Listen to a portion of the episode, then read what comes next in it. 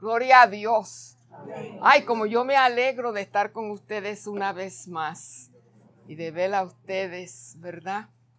Pues no solamente ustedes son mis hermanos en Cristo, porque somos una familia, ¿verdad? Pero son mis amigos. Eso es muy importante, que usted, ¿verdad?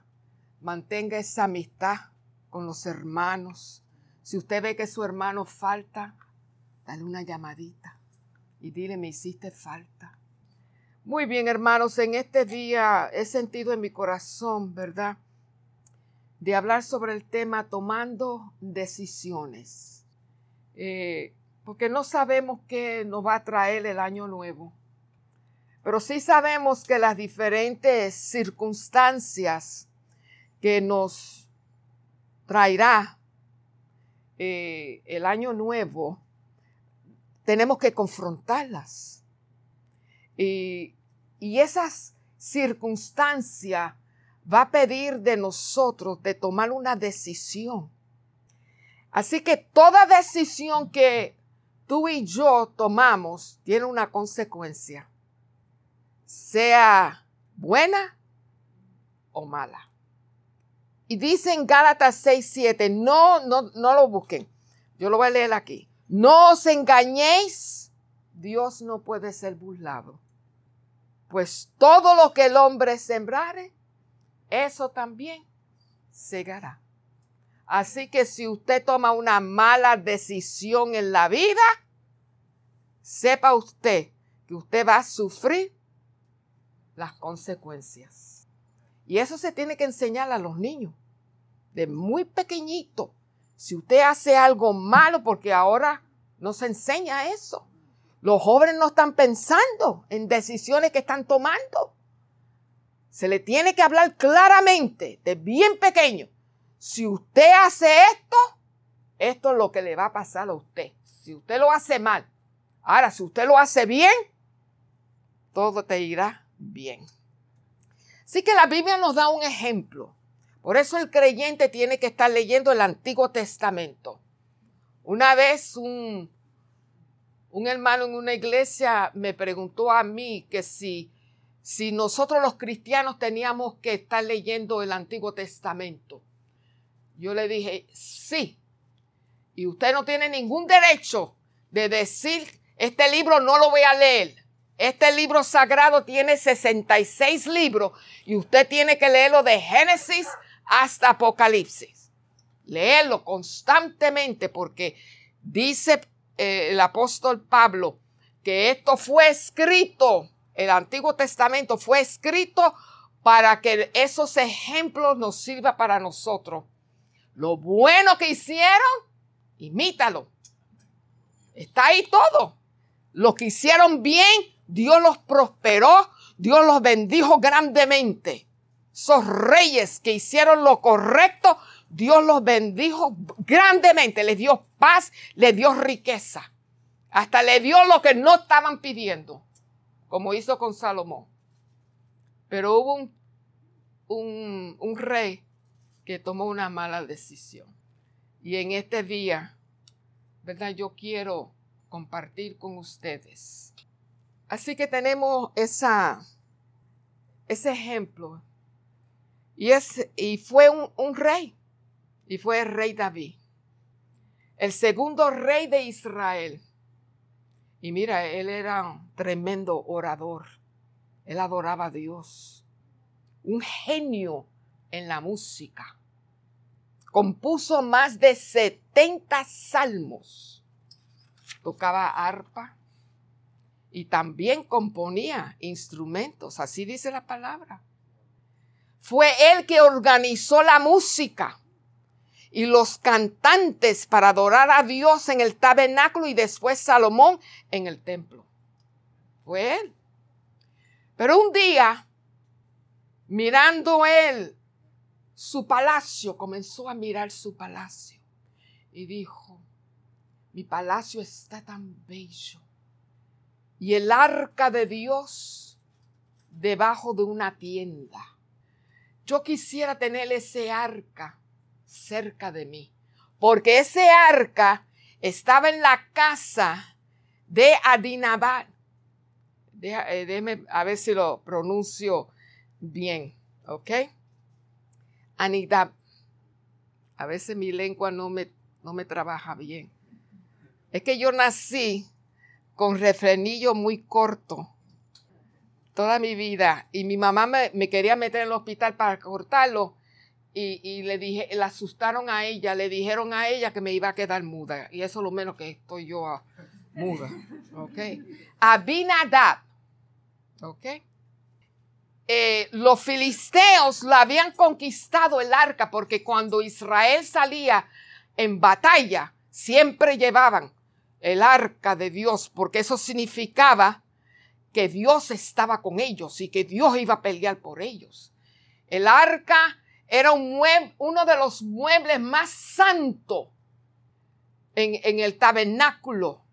Era una caja cuadrada cubierta con oro, ¿ok?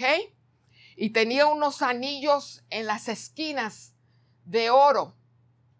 Y para Israel eso era lo más sagrado tener el arca de Dios. Así que David quería tener ese arca cerca de él.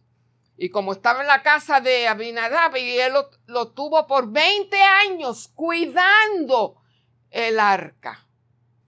Bueno, él ahora va a hacer el esfuerzo de traerla a Jerusalén. Y quiero que ahora abran sus Biblias a Segunda de Samuel.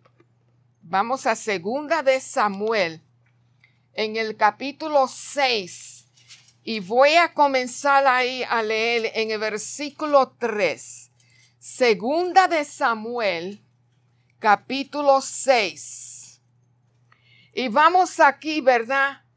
A leer el primer error que hace el rey David. Dice, pusieron el arca de Dios sobre un carro nuevo que estaba en el collado.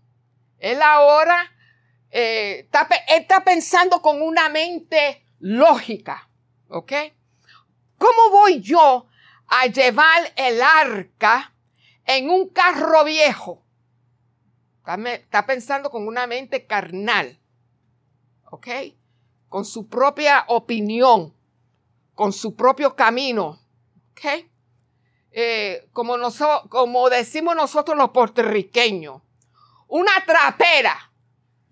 ¿Cómo yo voy a llevar el arca de Dios, que es lo, lo más sagrado? ¿Cómo lo voy a llevar yo en una trapera? O como dicen los, los dominicanos, en un anafre. Lo dije bien, mija. En un anafre. Bombé, Bombay, cuando éramos misioneros en la República Dominicana, Bombay tenía un carro que ya, bendito, estaba ya para el Young Junkyard, ¿ok?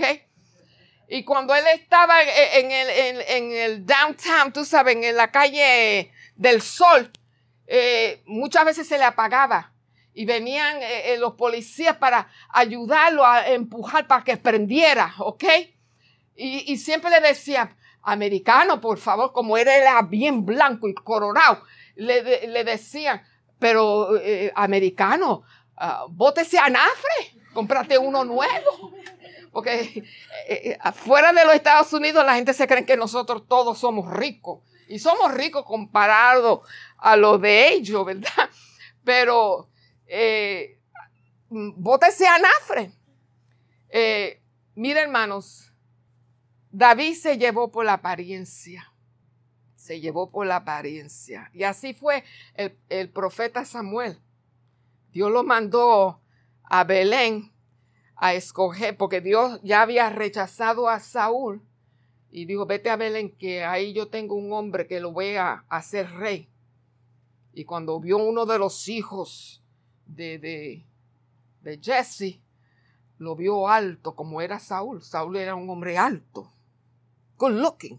Y cuando vio a, este, uno de los hijos de, de, Jesse, oh, este es el, el escogido. Y Dios le dijo, no, no, no. Yo lo estoy rechazando porque el hombre mira lo que está afuera, pero Dios mira el corazón.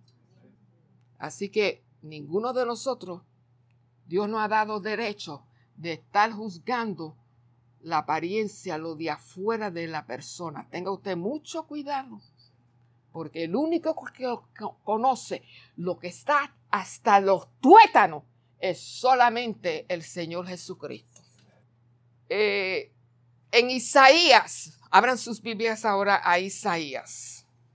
Isaías 55, porque ahora el rey David está tomando, está haciendo un análisis, ¿verdad?, de cómo él va a traer el arca a, a su palacio, a su, su, lugar donde él lo quiere poner, porque él tiene plan de hacer el templo de Dios, pero Dios ya le dijo que no, que él no lo podía hacer, sino su hijo va a edificarle a él un, un templo.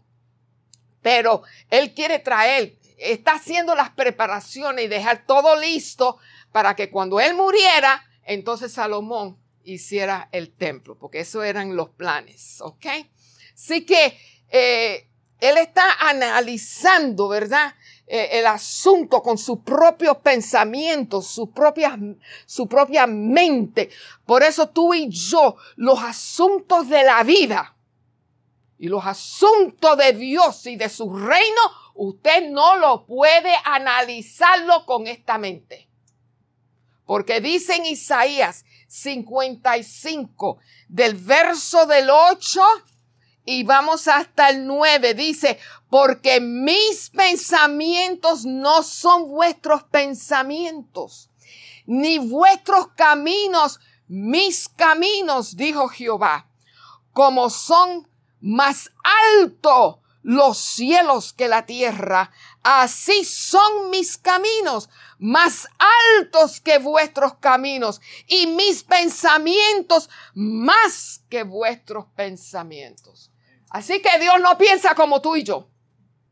Él no piensa como tú y yo. Sus pensamientos son más altos. Por eso nosotros necesitamos la mente de Cristo.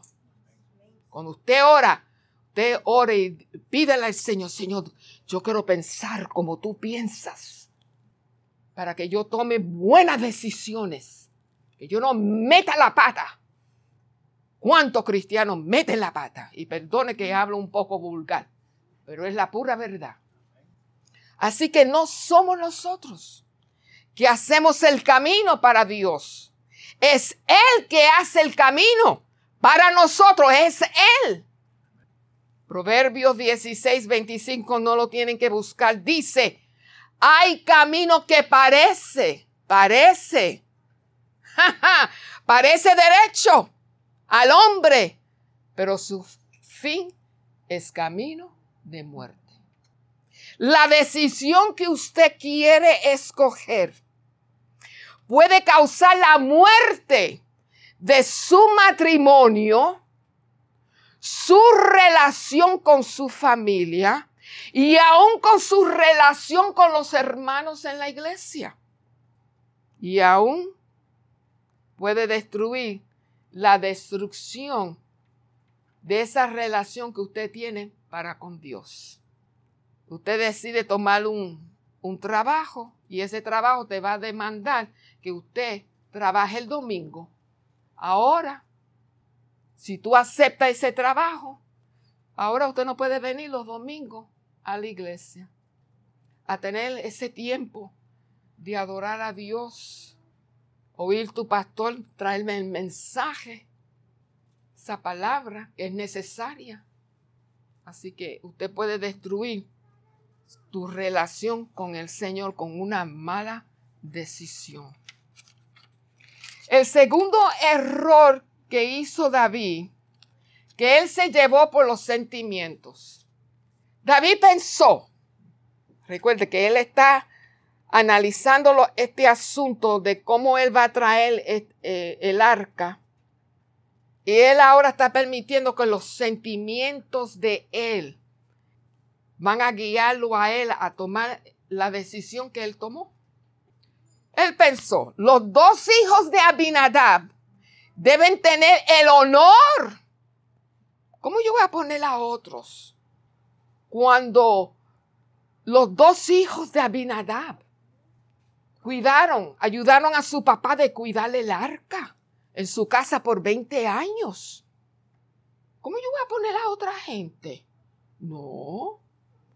Es a ellos que le toca. Son ellos.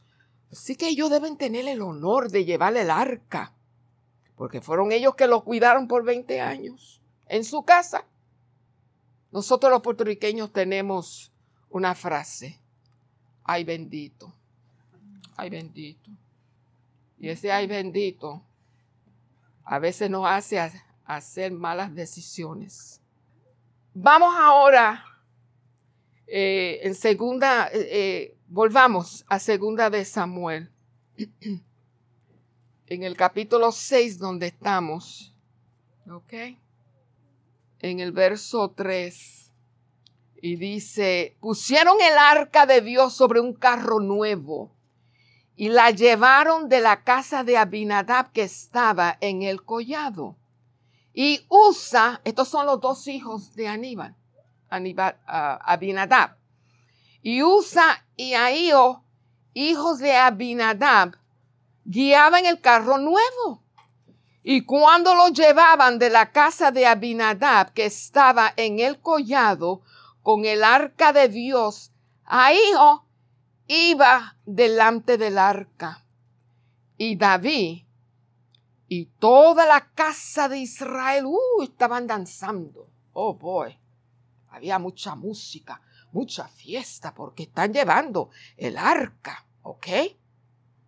Hermano, usted puede estar brincando, mucha aleluya, mucha gloria a Dios y mucha lengua, pero si usted no está haciendo la voluntad de Dios, le puede ir mal. Le va a ir mal, no puede, le va a ir mal. Y David y toda la casa de Israel danzaban delante de Jehová con toda clase de instrumentos de madera, de, de haya, con, con arpas, salterios, uh, eh, banderos, flautas y símbolos. ¡Qué fiesta están llevando ellos! Llevando el arca pero no lo estaban llevando correctamente. Estaban fuera de los caminos de Dios. Cuando llegaron a la era de Nacón, Usa extendió su mano al arca de Dios y la sostuvo porque los bueyes tropezaban y el furor de Jehová, uff, se encendió contra Usa y lo hirió allí Dios por aquella temeridad y cayó allí muerto junto al arca de Dios. Y se entristeció David por haber herido Jehová a Usa. Y fue llamado a aquel lugar Pérez Usa hasta hoy. Y temiendo David a Jehová aquel día dijo, ¿cómo ha de venir a mí el arca de Jehová? Él tenía que hacerse esa pregunta antes de tomar la decisión que tomó. Too late. Antes que usted tome una decisión, tenemos que rendir nuestras mentes, nuestros corazones, nuestro espíritu y decirle al Señor, Señor, guíame, no me deje no me deje tomar una mala decisión, porque eso es lo que busca el diablo. El diablo todavía no lo han amarrado, todavía no lo han metido, no lo han lanzado. así me pasó diciéndole a mi hija, el diablo todavía está suelto por ahí. Está suelto. Todavía no lo han lanzado en el lago de fuego. Así que él está buscando a quien puede devorar, a quien puede matar y destruir. Y eso es lo que está buscando Él. Por eso tenemos que rendirnos completamente a Dios. Que el Espíritu de Dios nos guíe, ¿verdad? Así que Él se hizo esta pregunta. Y la respuesta está, está ahí. Mira, hermano, aquí está, está. Todo lo que usted tiene que saber, aquí está. Aquí está. No le quite ni le añade. Está todo aquí. ¿Ok? Vamos ahora a, eh, a números. Vamos a números. En el capítulo 7. En este capítulo leemos que la dedicación del tabernáculo y cada tribu, ustedes saben que Dios dividió Israel en 12 tribus y cada tribu tenía su príncipe, el, uno, you know, the big shot, el que gobernaba ese, esa tribu, ¿ok? Habían 12. Así que ellos cuando se está inaugurando el, tabernáculo, ellos están trayendo sus regalos y están trayendo eh, carros con bueyes eh, para eh, como el tabernáculo era temporal, it was temporary, como ellos están en el desierto, porque fue Dios que le dio eh, el, diseño del tabernáculo, porque ese tabernáculo, todo mueble, representaba la obra del Señor Jesucristo. ¿Ok? Tengan eso en mente. Y estos príncipes se está eh, celebrando porque se, está, se va a inaugurar eh, el tabernáculo. Entonces ellos están trayendo carros para que eh, cuando se break apart el tabernáculo, se desmonta, lo pueden meter en estos carros para seguir en el, porque ellos no se movían a menos que la nube se movía. Si la nube se movía, ¿ok? Había nube y fuego de noche.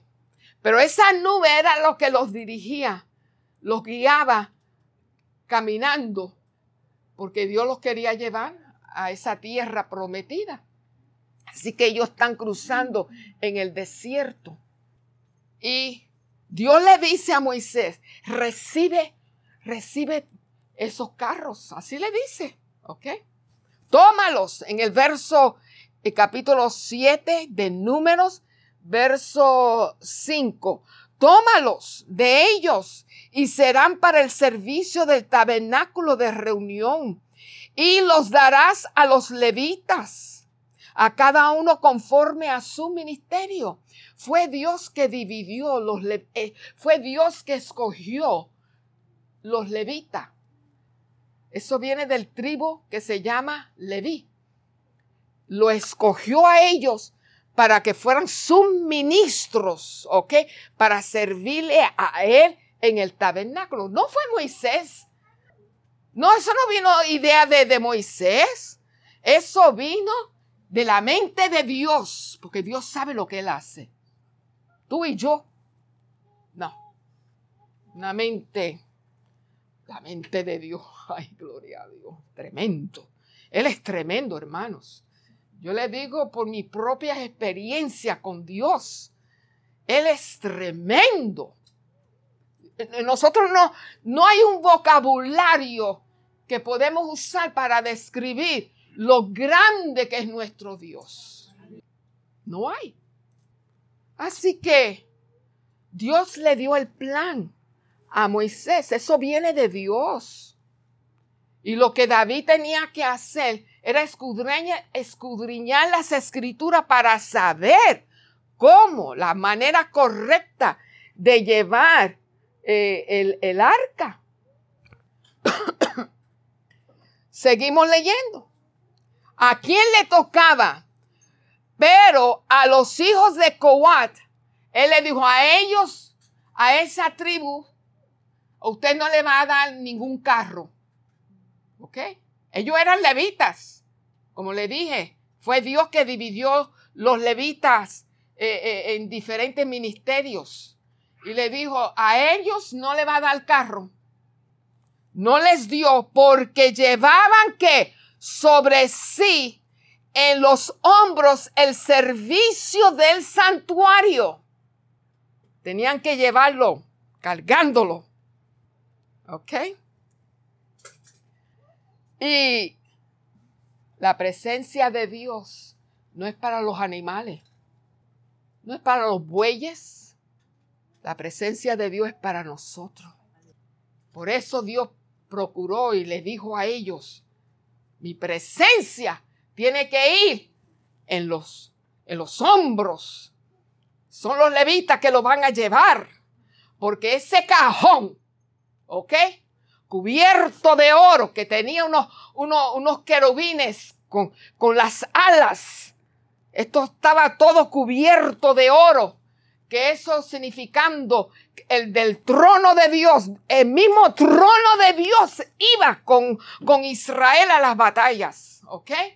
La presencia de Dios no son para los animales, la presencia de Dios es para nosotros, aleluya.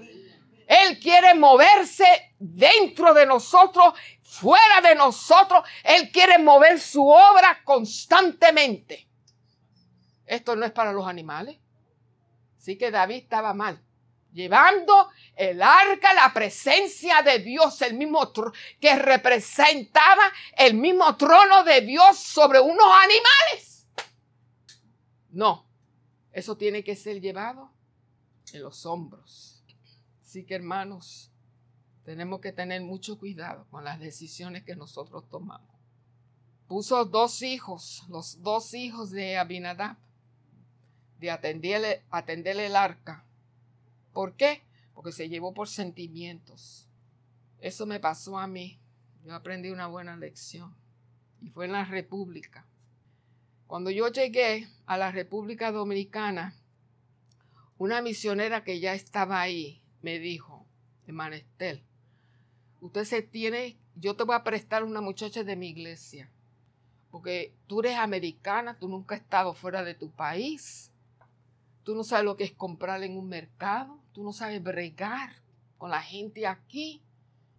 Quiero que te lleve una muchacha. Me la llevé, como ella me aconsejó así. No sabiendo yo que yo me estaba llevando una hija del diablo. Por las tardes ella se me iba en Santiago, en un monte, porque los brujos le gusta ministrar en las montañas porque están más cerca al reino diabólico. Porque recuerda cuando Dios tiró a Lucifer fuera del cielo, porque él empezó a mirarse, por eso uno tiene que tener mucho cuidado con el orgullo, él empezó a mirarse, y, porque él era el más bonito de todos, que Dios lo hizo así, bien bonito, estaba lleno de, colores, empezó a mirarse y dijo, mira qué lindo soy yo, yo voy a quitar a Dios desde el trono y me voy a poner yo. Dios lo votó. ¿Y qué hizo él? Él puso su reino entre medio Dios y los hombres, para que tú no alcances a Dios y que Dios no te alcance a ti. No te, no te olvides, cuando tú lees en el libro de Daniel, tú vas a leer que cuando Daniel empezó a orar sobre el futuro de Israel, ¿ok? Ahí vino un ángel con el mensaje y se encontró con un demonio poderoso y tuvieron una pelea. Pero ganó. Ganó, gloria a Dios, y llegó hasta Daniel. Y, y, Daniel estaba preguntando por qué cogió tanto tiempo. Y le dijo, bueno, es que me encontré con un poderoso príncipe y tuve que pelear. Pero vino otro que me ayudó Lean eso en el libro de Daniel. Es very important. Por eso es muy importante leer esos libros de los profetas. Porque ahí, ahí hay joyas que pueden ayudar a nosotros en nuestra vida, en nuestro caminar con el Señor. Así que esa muchacha se me iba a, consultar. Y como ella sabía que mi esposo y yo estábamos solitos en, la República, ella pensó, yo los mato y me quedo yo con todo lo que tienen ellos. Bueno, en esos días estoy yo en la iglesia, estoy de rodilla orando, porque ahora no me puedo poner en rodillas, porque si me pongo en rodillas yo no me puedo levantar. Eso es lo que le pasa a uno cuando uno se pone viejo. Así que no se me pongan viejos, ¿ok? Bueno, Estoy de rodillas orando. De momento el Señor me habla claramente. Saca esa muchacha de tu casa. Y se lo digo a mi esposo. Y mi esposo dijo, si el Señor te lo dijo, sácala. Bueno, llego a la casa y le digo, Jacinta, ella se llamaba Jacinta, Jacinta, tú te tienes que ir, pero no le dije por qué. Yo le dije, tú te tienes que ir. Se sentó al piso y empezó a llorar. Le cogí pena. El ay bendito mete a uno en problemas. Le cogí pena y le dije, ah, pues quédate un tiempo más conmigo. Mm, yo aprendí mi lección. Bueno, en esos días llegué llegó las noticias, la carta, que nuestros papeles de residencia habían llegado y tenemos que ir ahora a la capital a recoger esos papeles. Vamos, perdón. Pero no sabiendo yo y mi esposo que ella puso una maldición, a curse, en la parte de atrás del carro. No sabíamos, pero Dios sí lo sabía. Dios sabía el plan de ella. Y en el camino de regreso hay un burro aquí a la mano derecha. Cuando estamos ya para subir, era una jaldita y después hacía así. Y cuando de momento ese burro sale hacia nosotros, el burro solamente no, no dio con fuerza, sino que fue un chin, así, así dicen los dominicanos, un chin, así. Y el carro ahora se, se voltea de lado. Y ese carro comienza a ser así porque ahora estamos bajando un poquito la jaldita ahí de, la carretera. El carro por dentro se puso pitch black, como esto. No le estoy mintiendo, como esto. Y yo dije, Señor, tú me has traído a la República para morir. Así yo le dije al Señor. Y es ese carro así, raspando, se veía, you know, the scraping of the, uh, que hecha chispa. Y yo veía eso y eso. Bueno, la gente que vieron lo que pasó, la gente de, los campos, vinieron ellos corriendo, pensaron que nosotros estábamos muertos y empezaron a alabar a, María. Me bajaron a María de, allá arriba y yo, yo dije, no, María no. Usted me le van a dar gracias al Señor Jesucristo. Es el Señor Jesucristo. Ahí me le puse yo a predicar. Bueno, gracias a Dios pero aprendí mi buena lección. No es, esto no es asunto de sentimiento. Estos son asuntos de hacer la buena decisión porque Dios quiere que tú hagas lo que tenga, tenga que hacer. Sí que hermanos, tengamos, tenemos que hacer buenas decisiones. Primeramente tenemos la palabra de Dios que nos guía a toda verdad, dice la Biblia a toda paz, toda verdad. Y también tenemos todos, si somos hijos de Dios, ¿verdad? Como dice eh, el texto, porque todos los que son guiados por el Espíritu de Dios, estos son hijos de Dios. Pero yo quiero leer, ¿verdad? Eh, los versículos, porque entonces él él va, ¿verdad? A leerlo. Con él, mismo, él, él, él, habla con los levitas, él ahora se reúne con los levitas y les pregunta cómo yo tenía que traer eh, ese arca. Y vamos a leerlo ahí en Primera de Crónicas para yo terminar. Primera de, de Crónicas en el capítulo 15 y dice así en el verso eh, en el verso 2 dice dijo entonces dijo David el arca de Dios no debe ser llevado sino por los levitas porque a ellos ha elegido Jehová para que lleven el arca de Jehová. Y les sirvan perpetuamente. Así que Dios le había dicho a Moisés, yo voy a separar la tribu de Leví porque son ellos que van a administrar y llevar el arca. Son ellos que van a llevar, solamente ellos, nadie más. Pero como David puso por sentimiento, puso todos hijos de Abinadab a llevar el arca, y cuando le puso la mano al el arca, cayó muerto, porque él no estaba supuesto tocar el arca. A él no le tocó de llevar, ayudar a David a llevar ese arca, sino que eran solamente los levitas. Por eso Dios lo mató. Por eso con las cosas de Dios uno no puede estar jugando. No jueguen iglesia, don't play church. Estos asuntos son serios con Dios. Las cosas de Dios son serias, son santas. You cannot play with it. Don't play with it. Las cosas de Dios son bien serias. Y usted tiene que ser un hombre y una mujer seria en las cosas de Dios. Y él lo dice ahí muy claro. Voy a seguir leyendo. Por cuanto no le buscamos según su ordenanza, fue, esa fue la causa, el por qué Dios mató el muchacho. Porque David se puso bien triste y, y entonces, ¿cómo lo voy a traer? Es que lo estaba trayendo, tomó una mala decisión en traer el arca. No son nuestros caminos, es los caminos de Dios. Procure usted, haga una determinación, de determine en su vida.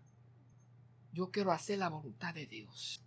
Antes de usted mudarse, antes de usted tomar un trabajo, antes de usted tomar cualquier otra decisión, busque primeramente la dirección del Espíritu Santo. No lo piense con una mente lógica. No, no, no, no. Es con la mente de Cristo. Que sea usted, que usted diga, lámpara es a mis pies tu palabra y lumbrera mi camino, gloria a Dios. Alumbra mi camino, Dios. Que yo no vaya a tomar un mal camino, entonces tengo yo que sufrir las consecuencias. No solamente yo, sino toda mi familia. Y los hermanos también en la iglesia. Todo el mundo va a sufrir. Usted afecta a todo el mundo si usted toma una mala decisión. Pero gloria a Dios. Nosotros queremos, ¿verdad, hermanos? Tomar buenas decisiones en la vida para que la bendición de Dios descanse sobre nuestras vidas. Que Dios le bendiga.